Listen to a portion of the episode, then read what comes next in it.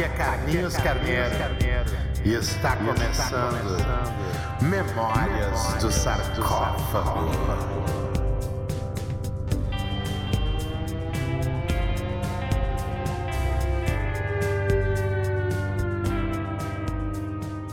Que tal, moçada? Tá entrando no ar terceiro episódio do podcast Memórias do Sarcófago.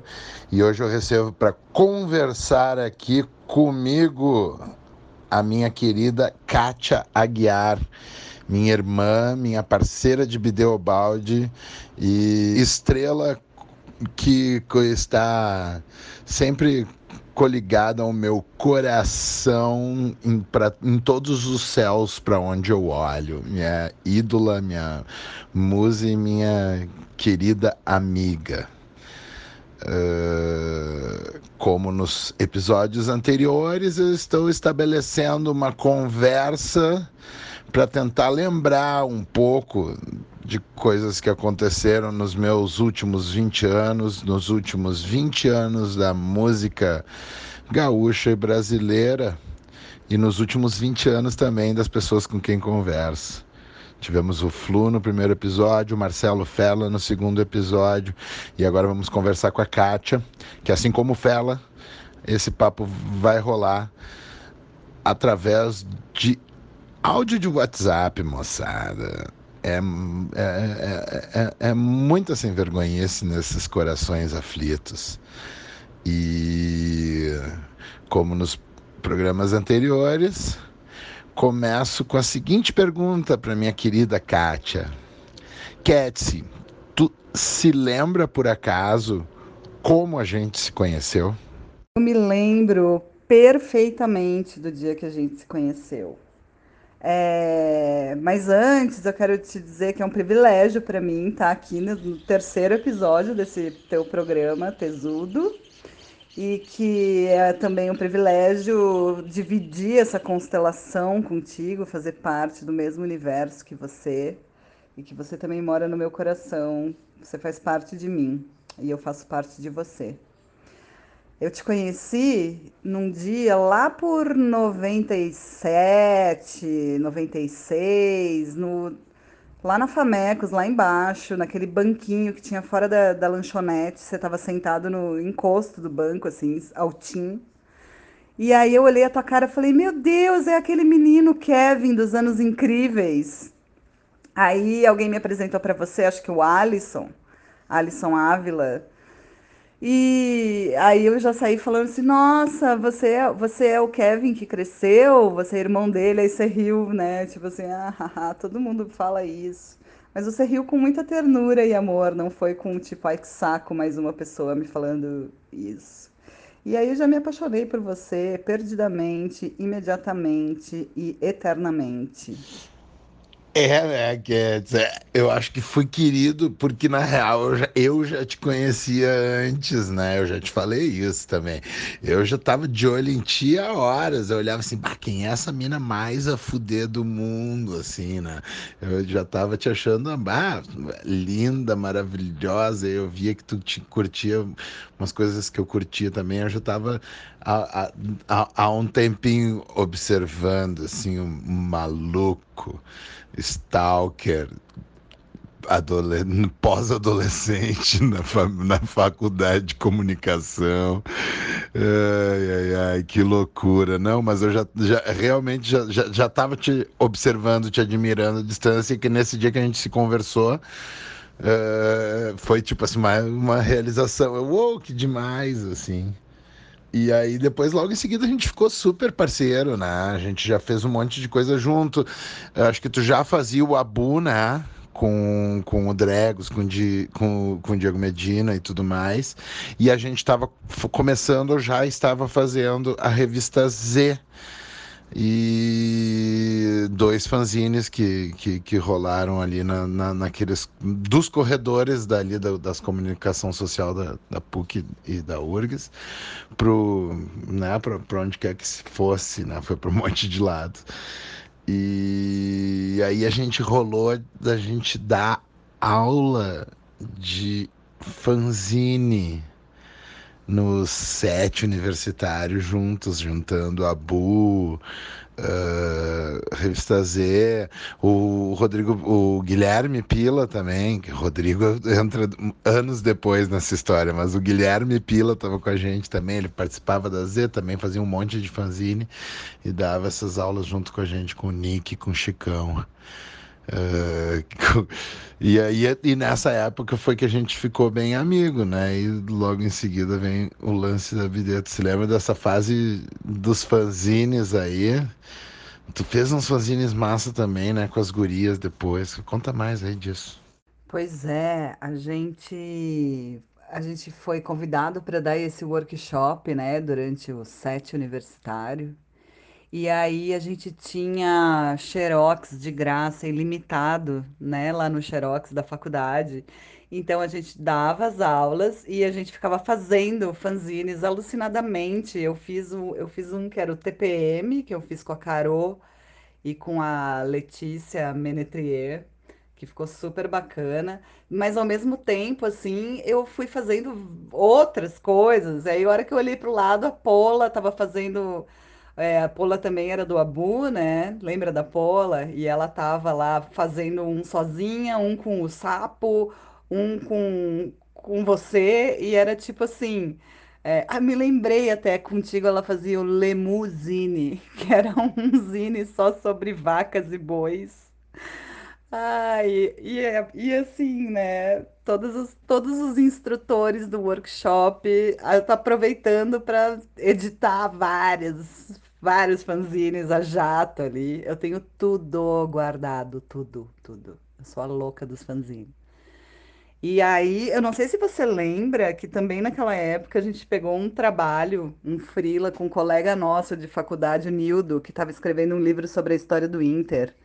E a gente, ele pediu pra gente transcrever as entrevistas que ele tinha, e a gente ficava a tarde inteira lá na sua casa, transcrevendo, e, e aí tua mãe aparecia com uns lanchinhos. Acho que foi naquela época que eu comecei a almoçar na tua casa todos os dias. Aí todo o trabalho de faculdade a gente pegava pra fazer junto também. Eu já ia almoçar na tua casa. Nossa, aí foi aí que eu virei da família, né? Teu pai falou assim: bom, essa menina vai almoçar aqui todo dia, já vamos contabilizar ela na- no rancho do mês, né? E, e eu só queria fazer uma correção aí, que você disse que me conheceu na sua pós-adolescência, mas isso é meio impossível, porque a gente viveu a nossa adolescência juntos, né? Na, na BD e, e nessa época dos fanzines. É, eu só, só tava, só fico perdido no, pensando o que que é adolescência mesmo, né? É, é, é, só sei que essa juventude tem sido eterna. Que maravilha. Aí a gente inventou, eu queria fazer um filme em Super 8 e fui me reunir com o Rossato, o Andrezinho e o Vini pra gente tentar fazer a trilha sonora, inventou um monte de música. Naquele mesmo primeiro ensaio, ah, quando a gente saiu dali, a gente decidiu que seria uma banda, que a gente ia se vestir de terno e que nós íamos chamar a Kátia para tocar também, que a Kátia era demais, tinha que chamar a Kátia para tocar teclado, e mais não sei quem mais. E daí eu te convidei lá no, no, no barzinho aquele que tinha lá atrás da, da, da, da PUC, no Esbórnia. E aí foi uma noitada inacreditável também. A gente a- pulou os muros da, da, da PUC. Ah, que, que coisa mais linda. E, e ali começou nossa, essa loucura que foi na nossa vida, BD, né, cara? Que foi. eh, não, não, eu não tinha essa consciência, eu acho que tu tinha muito mais a consciência de que isso ia tomar a nossa. to- Era, uma- era tomar uma decisão para a vida, né? Conforme as coisas foram andando super rápido, né? Eu me lembro que eu ia, eu ia mais no, no, no flow das coisas e tu, tu sentia mais o, o peso delas, né? Talvez por tu, tu né? Por tu né, tu já, tu já, já, já, já- já era mais experiente, mais madura. E tu sentiu o peso de cada uma daquelas decisões meio eternas, assim, ah, agora vamos tirar a carteira de música, agora nós vamos assinar com uma gravadora. Essas coisas foram surgindo muito rápido, foi muito rápido pra gente, pra Bideobaldi, né? E foi uma experiência a caixa punch. Foi muito legal, foi muito divertido. A gente construiu coisas lindas, músicas lindas, né? Aquele, o começo, todo o período né, que, tu, que tu tava na banda é um período lindo para mim, é o período mais criativo que é o mais curto assim na BD. Uh, sinto que a tua presença era muito importante para para a criatividade da banda. Tu tinha um, um, um, bom toque na, naquele, na, naquele formato da BD, né? Era, tu, tu era uma a terceira mão, assim, a, a terceira ou quarta mão tinha eu, o Rossato, o André e tu éramos bem né, todo mundo tinha essa importância né, de, de chegar quando depois quando o Sá chegou também chegou formatando a sonoridade da coisa primeiro tinha a Gi depois entrou a, a Vivi também todos claro tiveram importância mas uh, esse quarteto que eu falei ele é muito mola propulsora propulsora do que a BDE até depois que, que vocês saíram né? Uh, Caveira também, né? Batera importante. Depois o Pedrão que trouxe muito clima, né? Como é que foi para ti viver essa loucura? Isso saiu falando agora aqui enquanto perdi o, o, o, o, fio da meada num filme italiano que eu estava assistindo ali. Saí pirando nisso agora para te perguntar como é que foi para ti essa, essa aventura piano al migliore. No? Quando fanno le elemosine, come dici? Olha só que loucura, Carlinhos. Eu não lembrava que o convite, que você tinha feito convite lá no Esbórnia, no bar atrás da faculdade, mas eu me lembro muito da gente pulando o muro da faculdade para atravessar o campus fechado para pegar o ônibus na outra avenida e se escondendo dos, dos guardinhas. E eu lembro que aquela noite cheguei em casa. Isso você pode cortar se você achar inapropriado. Eu cheguei em casa, fui pôr pijama e tal. Aí a hora que eu fui fazer xixi, eu abaixei minha calcinha e caiu uma flor gigante que estava guardada. Eu guardei uma flor gigante na minha calcinha. E fiquei pensando, caramba, como é que esse bagulho veio parar aqui, né? As loucuras que a gente fazia. É... Cara, é, primeiro que tocar, assim, é, para mim sempre foi uma brincadeira séria, né? Eu tinha esse sonho de infância, na verdade, né? Eu tinha sete anos de idade, eu assisti aquele documentário The Song Remains the Same, que era uma fita VHS que tinha na locadora da minha tia, e eu roubei ela para mim. E aí eu via o Led Zeppelin na estrada, né? Tipo, pirava nas músicas, mas aí o, o, os interlúdios eram eles no avião, no hotel, no, na limusine, que eles iam para os shows e tal. E eu era pequenininha, eu olhava aquilo e falava assim: é isso que eu quero ser quando crescer. Eu não sabia nem se eu queria ser a musicista, se eu queria ser o produtor ou o contratante, mas eu queria estar, tá, né, nessa vida e então, ver a BD estourando assim rápido como foi, é, a gente lançou a demo e começou a tocar nas rádios e as pessoas começaram a pedir. E aí na faculdade, de repente, só se falava nisso. Então foi uma realização, né, de um sonho. E, e aquela descoberta, né, de que a gente, com menos, a gente fazia mais, né? Você fala do quarteto ali, Rossato, André, eu, você. E talvez desses quatro só o André fosse um puta instrumentista, né? A gente era tudo uns tosco ali que misturava, a gente misturava nossas sonoridades e, e tudo junto saía bonito e lapidado, né? Quer dizer, lapidado não, era tosco. Quem lapidou foi o Sá. E a entrada do Sá também foi muito bacana, porque a gente tinha uma sintonia. Às vezes a gente já estava pescando no ar uma melodia e era igual, sabe? Aí eu fazia no teclado, o Sá apontava para mim e falava assim: Nossa, é igualzinho que eu estava imaginando aqui. E a gente trocava muitos arranjos, eu e ele, né? Porque ele veio para dar aquele brilho.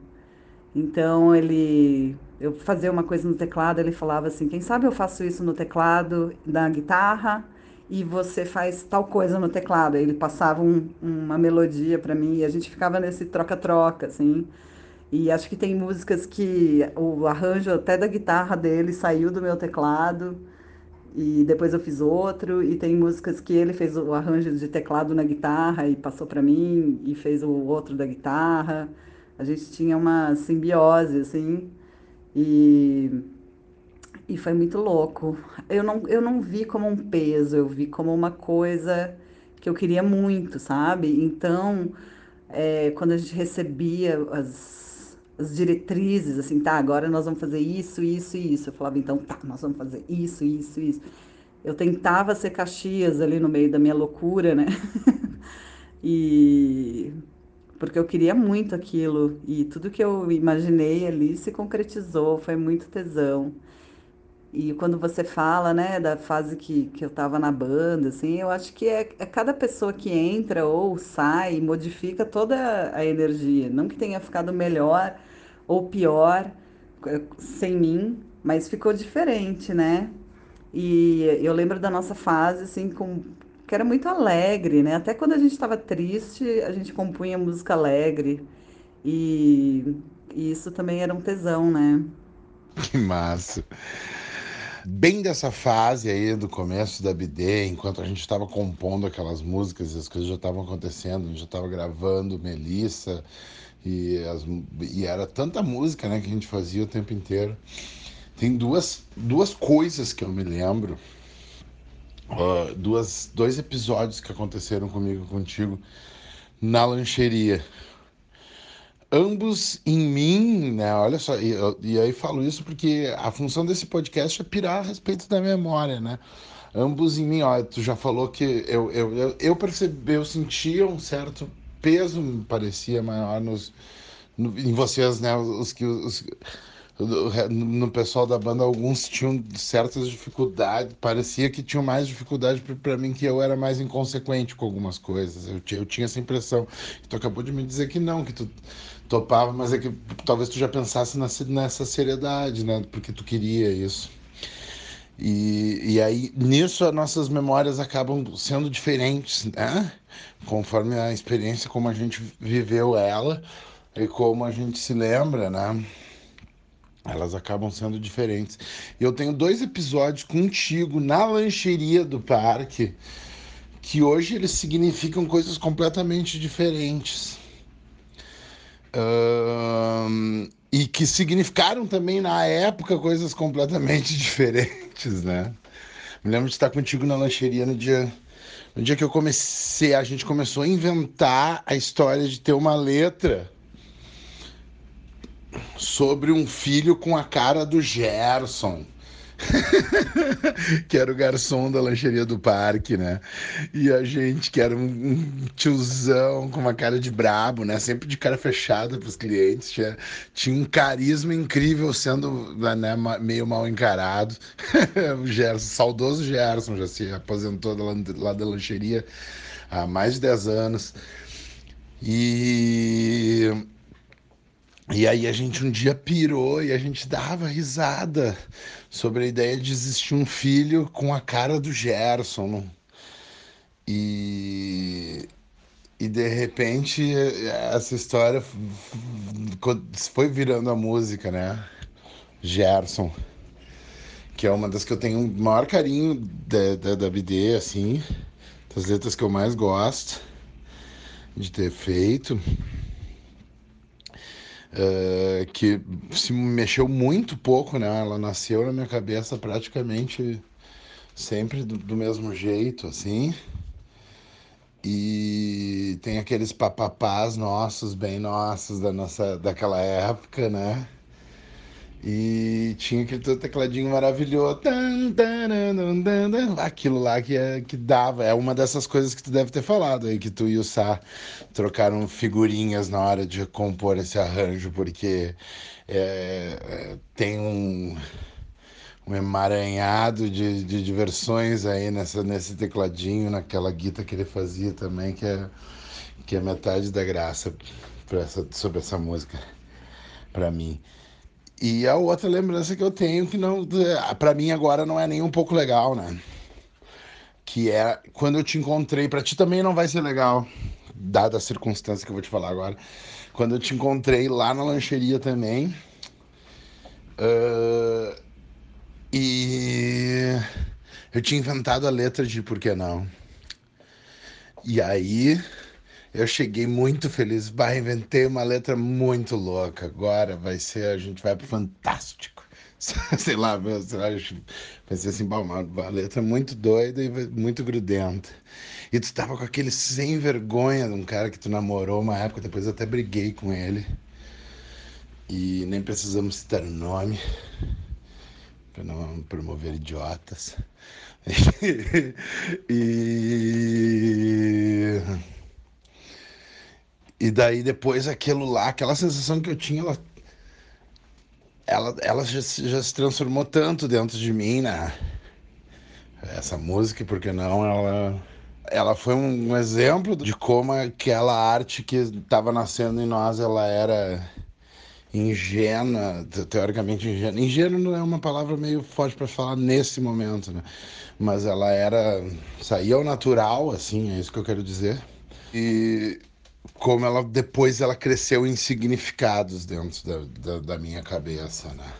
Eu hoje odeio a música, né? Eu odeio porque não hoje em dia não gosto mais dela, não, não, não suporto que toquem ela perto de mim. Eu desde que eu assinei o acordo na justiça, eu a BD nunca mais tocou, eu nunca mais estive perto de alguém tocando ela. Ainda acredito, sim, que eh, a arte ela se sirva, né, para se falar de certas coisas que, que possam ser impronunciáveis. Ainda acredito nisso. Ainda acredito que é artístico, né, tu dá voz a algumas coisas né, horríveis que existem no mundo. É, um, é uma das funções da arte. Ainda acredito nisso. E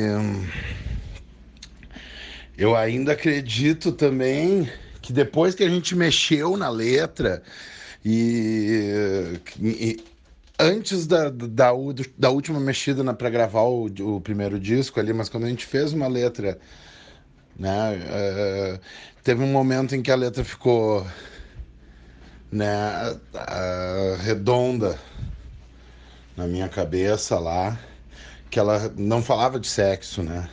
Aí é que vem a grande coisa que era imaturidade minha hoje ver. Ou era só eu sendo besta mesmo, mas uh, eu pensava ah, aquela coisa idiota. A maldade, que hoje eu acho idiota, né? A maldade está na cabeça de quem vê, né? A maldade. Eu sustentei isso por muito tempo, até quando aconteceu o processo, né? Mas aí depois me mostraram. Teve alguém que me falou, não me lembro quem que me disse não, a maldade ela também está na, na cabeça de quem sofreu essa violência, que não escolheu e que tem um trauma grande. E aí eu venho, aí venho aqui te pedir desculpa, porque em algum momento, enquanto a gente estava gravando ela, tu chegou a me falar o quanto era dolorido, né? Que tu, tu, tu achava forte, sabe? Que, que tu, tu não curtia. Tem aqueles momentos de criação de música, de fazer arranjo, de estar de tá gravando, em que fazer música dolorido. E tu falou isso. E aí eu te dei um desdobre, o Rossato te deu um desdobre, a gente se conversou, a gente se explicou ali, nós estávamos bem decididos sobre isso. Eu acho que a gente deveria ter te dado ouvidos. e aí eu venho aqui fazer esse meia-culpa, Kátia. Eu nunca te falei isso. E a gente deveria ter te dado ouvidos naquela vez. E aí eu não, não carregava esse trauma. Hoje em dia é um trauma para mim. Hoje em dia é um trauma essa música. Uh, hoje em dia é, me lembrar de eu ter te falado aquelas coisas lá na lancheria feliz de ter feito essa música. Ainda mais estava na companhia daquele sem vergonha. Ah, hoje em dia isso daí me, me, me, me causa um sentimento muito estranho. Eu me sinto bem de te falar isso agora aqui. Tá, vou começar falando sobre o Gerson, porque depois isso vai virar uma sessão de terapia. é, também é uma das minhas músicas favoritas e quando você falou, né, ah, imagina ter um filho com a cara do Gerson, fazer uma música, não sei o quê. E no fim virou uma música maravilhosa, assim, de um, de um viúvo, né, conversando com a esposa no, no, sei lá, rezando para ela ou no cemitério. Né? Tem várias interpretações, mas ele está conversando com a esposa falecida e é, e é, muito lindo, né? Contando como é que tá o filho. E aí você vai imaginando aquela história triste, mas daí você lembra que o filho tem a cara do Gerson. E, e isso dá uma, uma leveza, assim. E, e eu lembro também que esse pianinho saiu de primeira. A gente começou a fazer essa música o Sá não tava na banda ainda. E aí, quando é, esse arranjo aí do, do teclado, ele não mexeu. Ele falou, cara, tá perfeito. Ele só foi fazendo outras coisinhas em cima, assim. E era uma música que eu gostava muito de tocar, tinha muita emoção, assim. Eu sempre tocava ela, tipo, rasgando a camisa ajoelhada no chão, com o peito virado pro céu, assim. Uau! Saudades de tocar Gerson. E esse segundo assunto, né? Que louco. Vamos falar disso então, para todo mundo ouvir. É, acho que quando você fala que, que a nossa que a gente compunha de uma forma ingênua, é, a palavra que estava procurando era irresponsável, na verdade, né? Acho que se a gente for fuçar ali, talvez tenham até outras coisas ofensivas que a gente compôs naquela época. Mas também, quando eu saí da BD e fui para Campinas, formei uma banda com os amigos meus de lá. Eu tinha uma banda que fazia umas músicas horrorosas e eu era compositora da maioria das letras, sabe? E eram umas coisas muito machistas, assim, horríveis. Que depois eu me dei conta e falei, nossa, não quero ouvir isso nunca mais na vida, né? Mas, é, realmente, eu lembro exatamente do dia que eu falei, eu falava direto, né? Você, você ia cantando ali e eu ia torcendo o nariz. E aí, quando a gente estava para gravar, eu tentei dissuadir vocês de gravarem aquela letra. E eu tenho muitas, muitas, muitas dores por causa dessa música, porque você fala, né, que a arte tem essa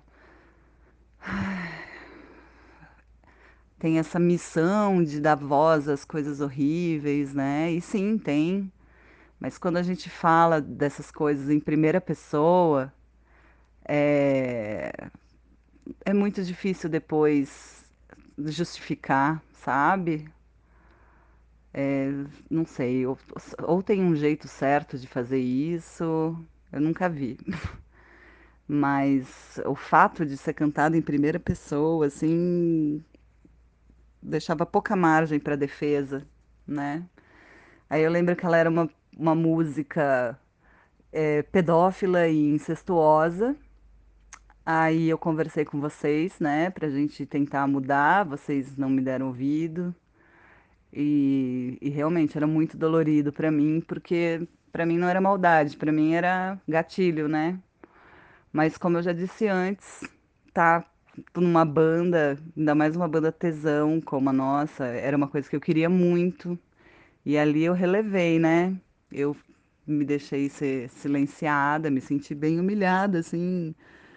Fiquei com uma sensação de, de que eu tinha um falso poder na banda, né? Tipo, ah, vamos, ah, deixa a mina ali, achando que ela manda alguma coisa. Era assim que eu via, né? E eu falei, beleza, vou tampar o nariz e tocar essa música e beleza. E assim, eu até enumerei aqui tudo que me machucava nela. Primeiro porque o instrumental dela Era maravilhoso, era lindo o instrumental daquela música. Ela podia ter virado qualquer outra coisa e ter ido pro Fantástico, né? É, depois é o fato de eu ter falado isso, vocês até me deram uma zoada, assim, na época. E dois dias depois, o, o diretor artístico do disco, o, o Raul, pediu para dar uma aliviada na letra. E aí você vocês tiraram o incesto e deixaram só a pedofilia. Ah, legal, agora tá redonda. E, né, beleza. Eu ficava relevando aquilo, porque eu queria estar na banda, né? E, e, e eu prometi para mim, assim, quando eu vi vocês, tudo que aconteceu depois, né? Quando rolou o processo e tal, eu sofri muito de ver vocês se fudendo, sabe? Acho que meu maior sofrimento foi ter visto tua mãe num programa de TV te defendendo e todo mundo te malhando.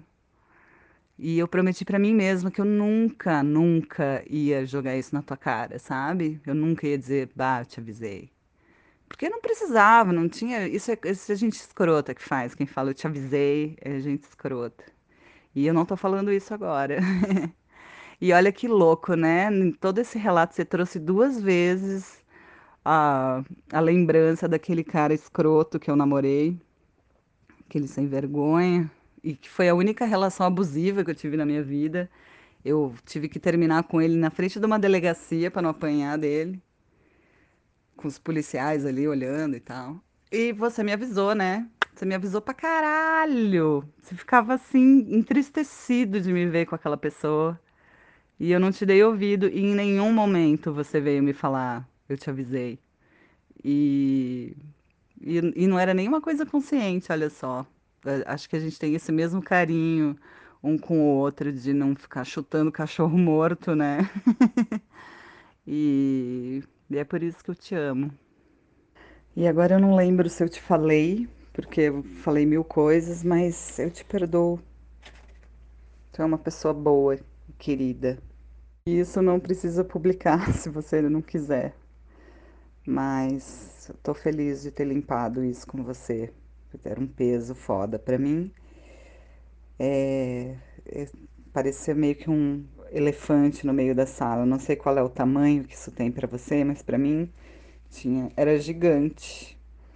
E acho que foi a única coisa ruim da BD para mim. Foi isso, tá? Pois é, Kátia, que coisa boa que a gente falou sobre isso, tira esse, esse peso, né? Eu procuro evitar falar sobre sobre essa música. Para mim tá, tá super resolvido já há 15 anos que não toco, há 15 anos que né, que não, não curto, eu, eu, eu, fico chateado quando as pessoas defendem e tal. Um sentimento muito complexo de se explicar, mas, mas eu queria falar sobre isso contigo, né? Dessa forma, queria fazer esse, essa, essa reparação, eu sentia essa necessidade. E tu já falou aí de quando tu foi para Campinas e do pessoal que tu tocou lá em Campinas. Aí tem, aí tem um, mais uma reparação para fazer antes de entrarmos nessa parte da nossa conversa que eu também carrego o peso, um peso em mim, assim, tem, uma, tem um outro elefantezinho junto com, na, dentro da minha sala aqui, que, pô, foi, foi numa conversa nossa, né? Eu e tu conversando, que, que tu acabou saindo da banda, né? Então, é, é, tu tava lá na, na praia, no Siriu, né? Tu tava numa situação que tu precisava estar tá lá, em função de estar tá trampando lá, e nós estava já a pleno no estúdio querendo começar e tu não podia voltar e tal, e daí rolou essa essa essa confusão aí entre nós, esse, esse não, não chegou a ser atrito, né, que eu me lembro, não foi atrito, foi forte, né, mas, e, mas a gente continuou se amando, sempre sendo carinhoso e irmãos como a gente tá, é, sempre, sempre foi, Mas eu sempre tive esse, essa, essa dor, assim, de, pô, de ter sido justamente comigo, assim, assim como cada, a, a, com relação à saída de cada pessoa que saiu da banda, eu tenho uma dor diferente, né, contigo. Eu tenho isso, pá, foi justo numa conversa comigo e depois a gente levei para o resto do pessoal depois acho que depois tu conversou com outros também, né, mas começou numa conversa comigo, né. E é, nunca vou me esquecer também da conversa que eu tive com o Rossato quando ele acabou saindo da banda, né? Que teve uma, aquela brigaçada lá no, na nossa casa em São, em São Paulo. E, o, e aí depois eu saí para caminhar com ele, conversar também. E a minha cabeça fica confusa com relação a essas memórias.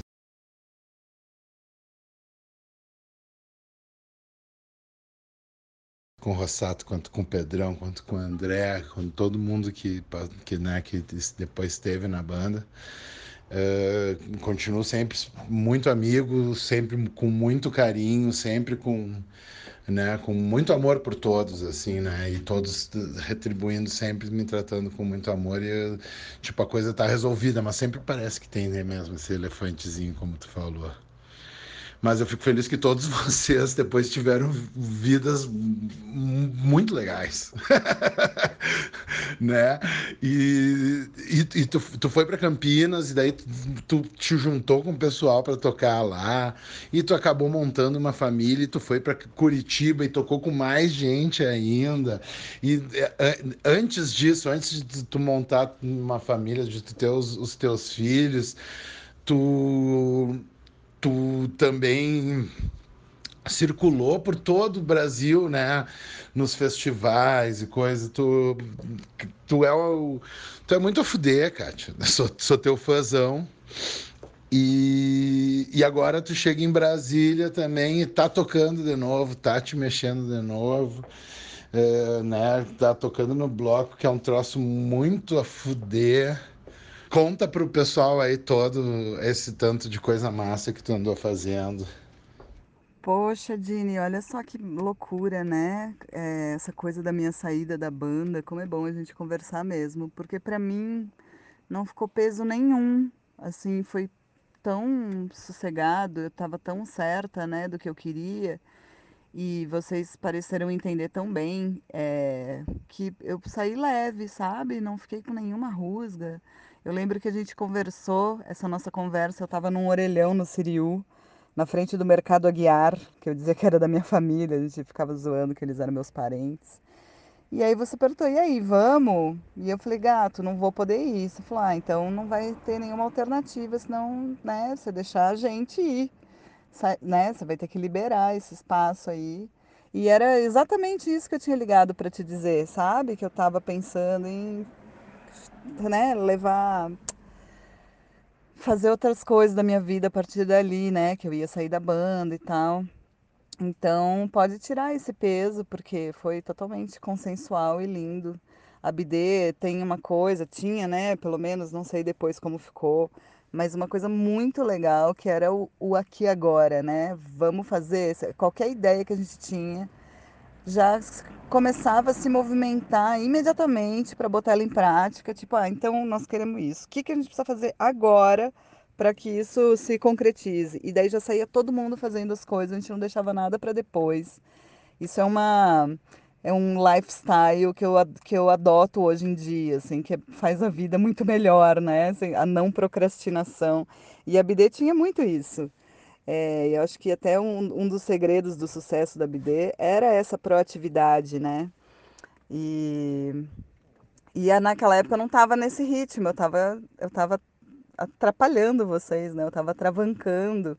Então acho que foi tudo certo, assim, todas as, as conquistas da banda que eu assisti da plateia depois me deixaram muito feliz, sabe? Não tem nenhum nenhuma dor, assim, tudo certo. Se era por isso, pode ficar tranquilo.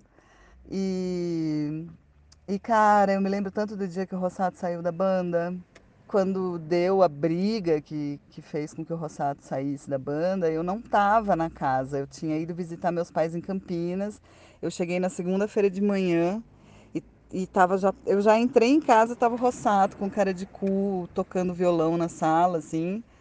E eu falo, nossa, o que, que aconteceu? Ele falou, ah, vai falar com os outros, né?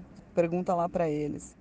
E aí vieram me contar e na época deixaram deixaram na minha mão, assim, deixaram subentendido que estavam esperando qual era o meu voto para ver se ele se ele ia sair ou não da banda, né? Aquilo foi um peso para mim porque eu acreditei por muito tempo que ele saiu da banda porque eu votei sim, sabe?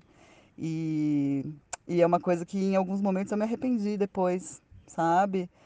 É, não era fácil conviver com o Rossato, tinha umas coisas assim bem inadmissíveis, né? Uma coisa irresponsável, um jeito irresponsável dele falar, que era muito grosseiro. E, e com as meninas, principalmente, assim, tinha ali uma misoginia foda, que não dava pra, pra fingir que não tava vendo, né? E ali na, naquela briga teve um, foi um, um momento, assim, de tipo, tá, cara, agora não, isso não vai dar pra aceitar, né? Então eu fico nesse conflito, sabe? De, ah, deixar ele na banda ia ser passar pano para essa atitude dele, ou era isso mesmo que a gente tinha que ter feito, ou dava para ter conversado com ele, pedido para ele ser mais empático, né, menos grosseiro e sei lá. Porque o, o, o, o Rossato, ele dava muito pulso para coisa também, né? Ele tinha uma, uma, uma importância gigante, assim, para a banda, para o caminhar da banda, né? Ele era um cara super empresário, né? E é visível a diferença de, da banda antes e depois do Rossato, né? Não digo musicalmente, mas como um, como um empreendimento, as coisas mudaram bastante. E aí a gente teve que reencontrar o nosso ritmo e tal. Então é uma coisa que ainda me que ainda me perturba. Esse é o meu elefante. É, na real, eu e o Rossato, eu, que te contei, assim, a gente não queria tomar nenhuma decisão sem tia. Foi isso que aconteceu mesmo, eu não lembrava que tu não tava. Mas eu e o Rossato, antes, quando rolou a briga para acalmar a coisa toda, eu e o Rossato demos uma longa caminhada e foi ele mesmo quem propôs, então eu tenho que sair, né? Uh, e, e eu coloquei nessa caminhada, a gente colocou, a gente foi conversando sobre o quanto algumas coisas não. É, era, era um clima assim, ou era todo mundo ou ele. E aí eu disse: não, eu sou. Eu, não, não, não posso ir só por uma pessoa, por mais que seja essa pessoa que criou tudo isso comigo, né, cara? Né? Mas. Uh,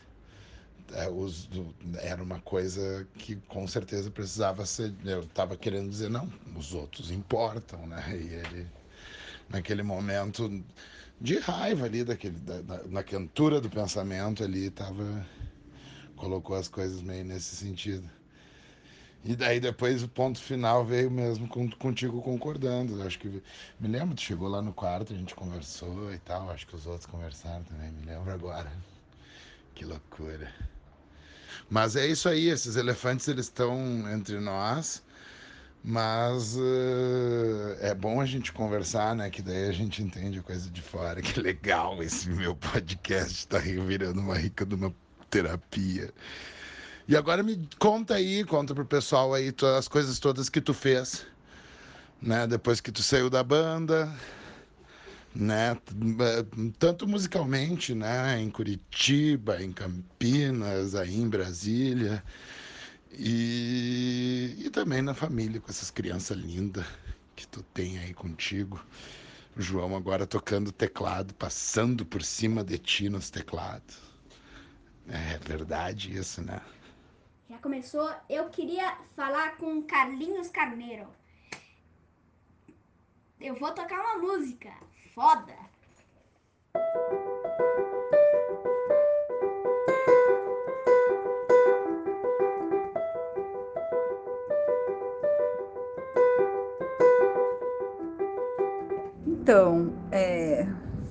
Eu saí de Porto Alegre porque eu estava querendo fazer outras coisas, né?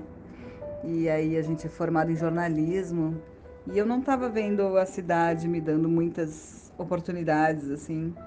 É, eu estava bem quebrada, né, naquela época. Aí eu desmanchei meu apartamento. Eu lembro que meu colchão era novinho, eu dei para os teus pais. e voltei para casa dos meus pais lá em Campinas, né? Aí isso foi em eu me mudei em março de 2004. Foi isso, né? E aí em julho eu conheci o Marino, que foi meu marido por 15 anos, né?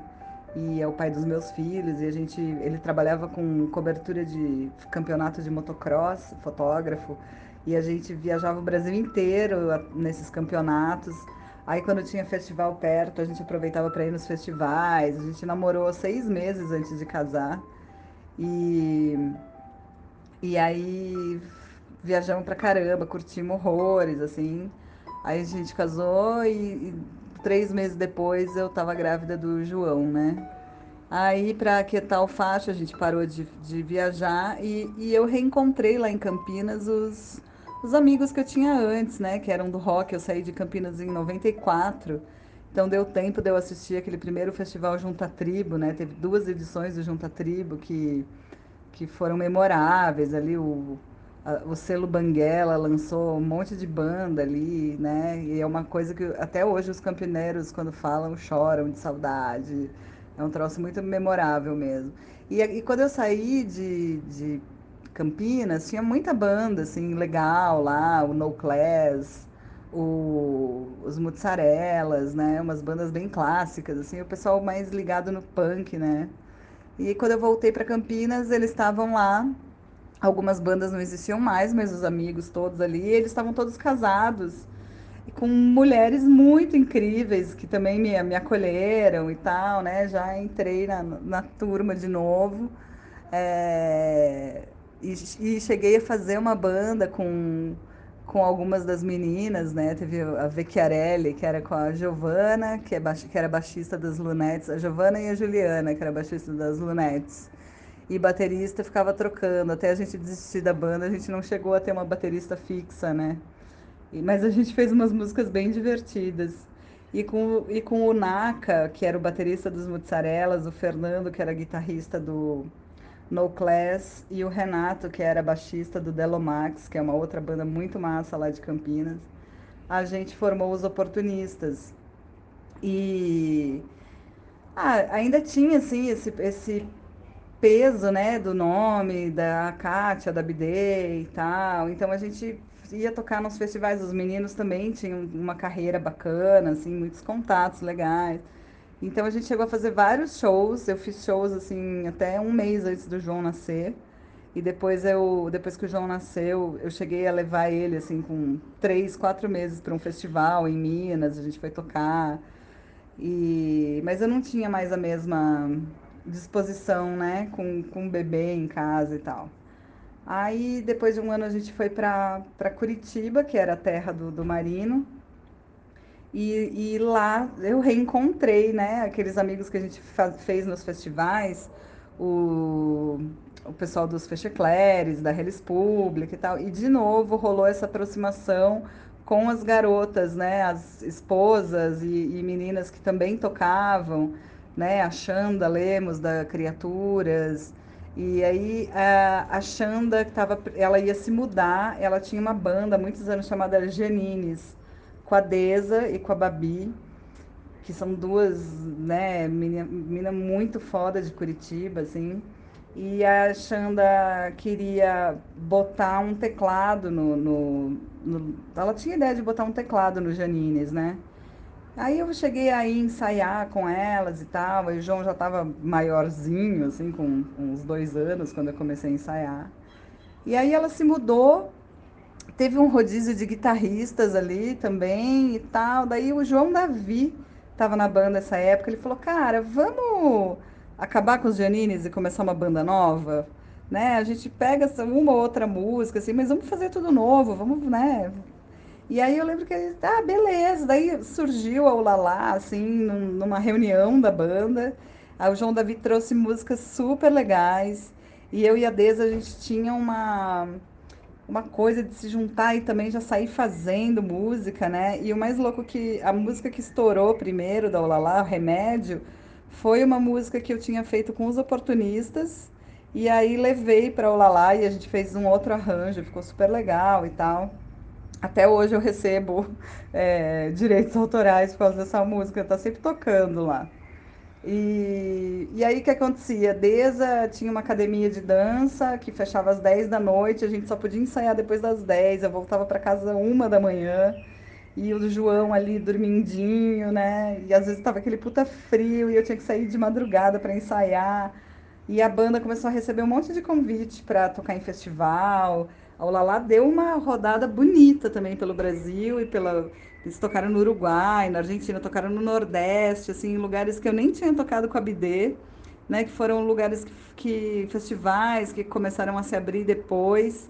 A Olala foi. E quando eu vi esse movimento começando a acontecer, eu, eu falei para as meninas, gatas, vão lá, eu tô com pena do meu filho não, eu sou muito mãezinha, tô querendo curtir aqui, não vou cair na estrada, então eu ajudo a, a passar as músicas para a próxima tecladista, mas eu não vou, não vou pegar esse bonde com vocês. Aí elas ficaram super chateadas e tal, mas eu continuei até mandando música, compunha música, mandava para Deza e tal. E foi, né? E a Ulala também foi uma banda muito bacana que rodou. Puta, foi muito legal, assim, ter participado. Tocar com elas é muita diversão. Aí quando eu tava quase. Ah, depois eu, te... eu fui pro Cavernoso, fiquei um tempinho só no Cavernoso.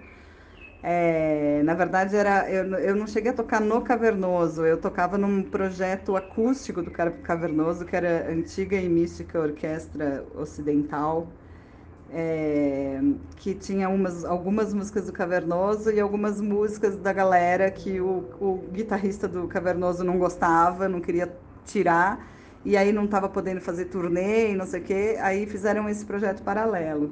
Aí foi muito legal. E, e aí a Maria, né, do Cavernoso, queria muito que eu entrasse na banda no Cavernoso, que era uma banda assim que eu amava lá de Curitiba, porque eu ah, você sabe, né, que eu adoro música francesa e tal, e era uma galinhagem muito massa com francês. E aí eu sei que a hora que virou cavernoso de novo comigo no teclado não deu certo. Aí saí, é, cheguei a montar uma banda instrumental com a Babi, com a Deza, que a gente tocava só com um instrumento de brinquedo é, que era muito divertido também. A gente gravou algumas coisinhas no celular, assim, mas também. Logo depois veio a notícia da mudança para Brasília. Aí aqui em Brasília eu estava super num esquema dona de casa, assim, fui morar no, no subúrbio, numa casa. É, meu ex-marido trabalhar no, ele trabalha no Ministério das Relações Exteriores aqui, e eu ficava organizando a família, né? E eu tentei retomar contato com alguns amigos que eu já tinha aqui antes e tal, mas estava todo mundo em outra, né? E, e aí a gente também já estava com outros parâmetros para para buscar amizades, né? Foi bem naquela época do grande racha, do, do, das máscaras caindo, né? Então teve muita gente que eu acabei até preferindo não me aproximar muito porque já não tinha mais nada a ver comigo. E aqui em Brasília eu comecei a dar mais ouvido para música brasileira e não só a música brasileira do nosso nosso meio independente, sabe? Comecei a olhar as pessoas que exploravam os ritmos brasileiros mesmo, mesmo os jovens, né? E comecei a ver muita coisa legal, assim. E, e aí, quando eu estava um ano aqui, me separei e, e, tipo, não conhecia ninguém, amiga que eu tinha. Eu tinha duas amigas, uma é, que é super ocupada na vida dela, né, de, de da rotina dela, e a outra que se mudou para João Pessoa. Falei, puta, vou ter que fazer uma movimentação aqui, né? Aí eu já conheci a Talita, que você conheceu quando ela te, te procurou para fazer o arquivo confidencial. Talita foi uma pessoa que ficou muito próxima de mim quando eu me separei também, uma amiga muito incrível. E aí a gente começou a dar rolês pela cidade, né? E aí fui conhecendo pessoas. E nessas a, a Thalita me apresentou o bloco do, do Patubatê. E era início de ano, eles estavam chamando a galera, né? Eu falei, porra, por que, por que não, né? O carnaval de Brasília é tão divertido, já ia, eu já estava indo para o meu segundo ano, segundo carnaval em Brasília. E no ano anterior eu tinha observado assim uma, essa, essa movimentação de blocos, daí aí cada bloco tem um bloco, né? Cada bloco de prédios tem o seu bloco de carnaval. Aí eu falei, ah, vamos lá, vamos ver o que, que é, né? Nunca tinha tocado percussão, tinha até meio medo, assim, de, de percussão. Aí entrei, comecei a tocar tamborim lá. E umas pessoas muito legais, né? Bloco não é só um, uma coisa que você vai e vai tocar profissionalmente, não sei o quê. O pessoal tá super concentrado, todo mundo junto ali fazendo bagulho.